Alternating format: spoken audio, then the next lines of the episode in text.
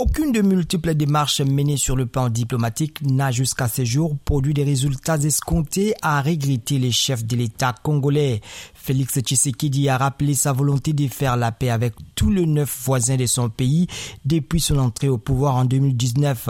Il a énuméré toutes les rencontres avec son homologue rwandais Paul Kagame, des rencontres qui, selon lui, ont toutes exigé la cessation des hostilités et les retraits immédiats des rebelles du M23 des positions qu'ils occupent.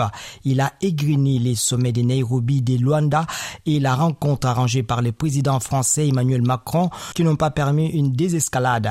Félix Tshisekedi appelle à la mobilisation générale et met en garde les traîtres qui doivent subir toute la rigueur de la loi. Il a aussi mis en garde contre les propos de haine et actes xénophobes à l'endroit des populations rwandophones. Le M23, mouvement d'origine rwandophone, a repris l'offensive il y a plus d'une semaine dans les Rutshuru et a pris plusieurs localités. Kinshasa accuse le Rwanda de l'appuyer et Kigali dément et demande à la RDC de cesser d'appuyer les rebelles FDLR.